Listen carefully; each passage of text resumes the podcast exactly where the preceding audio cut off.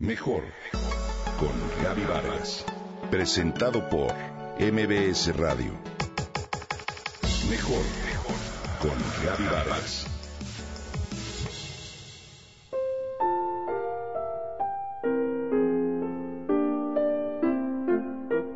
Imagina por unos segundos que escuchas música deliciosa y relajante. Ahora imagina que arrastras tus uñas a lo largo de un pizarrón y escuchas ese sonidito que eriza la piel. Ahora imagina que sumerges tu mano en una cubeta con agua helada llena de hielos. Y para terminar, imagina que exprimes unas cuantas gotas de limón en tu boca. Nada de lo anterior existe. Sin embargo, tu mente produjo reacciones físicas totalmente diferentes. ¿Has notado cómo tu cuerpo se altera al ver una película de terror? Es curioso porque sabes que nada de lo que ves en la pantalla es real.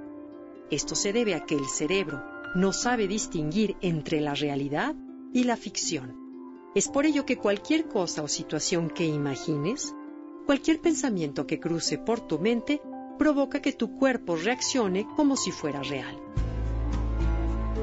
Ser conscientes de esa relación y recordarla constantemente es una de las claves, si no es que la clave, para lograr una armonía interior. Te platico del efecto placebo. Durante la Primera Guerra Mundial era frecuente que se terminaran las medicinas en el frente de batalla. Sin embargo, los doctores encontraron que podían aliviar y calmar el dolor de sus pacientes con un placebo pastillas que simulaban ser efectivas o con la noticia de una intervención quirúrgica inexistente. Lo curioso es que un sorprendente número de pacientes que recibía ese tratamiento, entre comillas, mejoraba. Hacia 1950, la comunidad médica, a través de muchos estudios, acreditó los efectos del placebo. De hecho, cuando nos enteramos de métodos antiguos para curar, de pócimas milagrosas, de los efectos mágicos de un hierbero o chamán que la medicina alópata nunca probaría, podemos darnos cuenta del potencial del efecto placebo. Basta que la mente lo crea curativo para que el cuerpo obedezca. Es increíble el poder de la mente. Y ahora veremos el efecto nocebo. De acuerdo con los estudios de R. H. Hahn, también existe el efecto contrario en este caso, la mente crea consecuencias tóxicas en el cuerpo como una reacción a situaciones o causas totalmente irreales o imaginadas. En un experimento realizado a personas extremadamente alérgicas a la hiedra venenosa, se les frotó la piel con una hierba completamente inofensiva, pero se les dijo que era hiedra venenosa. A todas y cada una de ellas les salieron ronchas. ¿Te imaginas todas las implicaciones que tiene en nuestra vida esta relación entre mente y cuerpo? Significa que si tu mente está en armonía, si no permites los malos pensamientos y te esfuerzas en ver solo el bien de las cosas y de las personas, tu cuerpo estará en armonía, por ende, tendrá salud, lo cual no es poca cosa. Desde esta perspectiva podríamos afirmar que el cielo y el infierno están aquí y ahora nosotros los creamos y dependen de lo que elegimos, en especial pensar y sentir.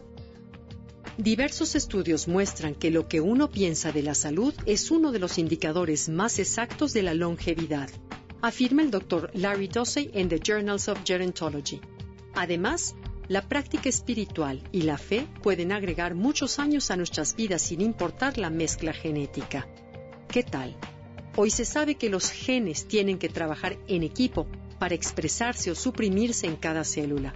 Pero ¿en qué equipo y con quién?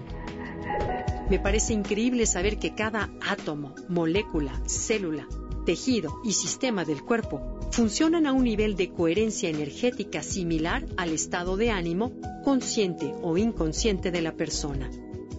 Ahí influye nuestra actitud, nuestra voluntad, nuestros pensamientos y deseos de vivir como co-creadores de nuestra vida.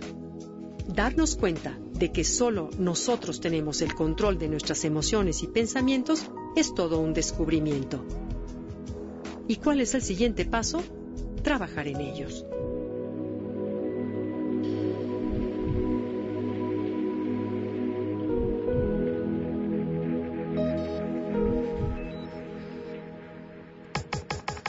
Comenta y comparte a través de Twitter. Gaby-Vargas. Gaby-Vargas. Mejor con Gaby Vargas. Presentado por MBS Radio.